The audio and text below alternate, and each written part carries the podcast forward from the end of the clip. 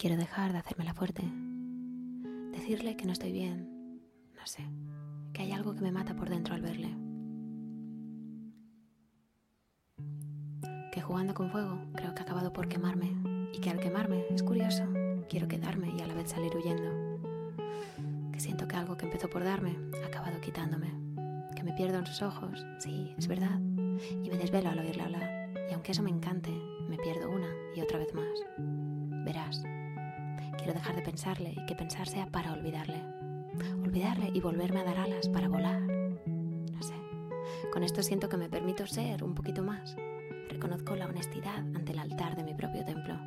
Siento que le doy un poco más de espacio a lo que dentro de mí pide alimento, luz y discernimiento. Sí, esa sed incesante que se expresa como una necesidad de entrega de esas viejas creencias, descubriendo así nuevas estructuras abiertas a una nueva conciencia. ¿Por qué no? A la que no soy, a la que dejo atrás.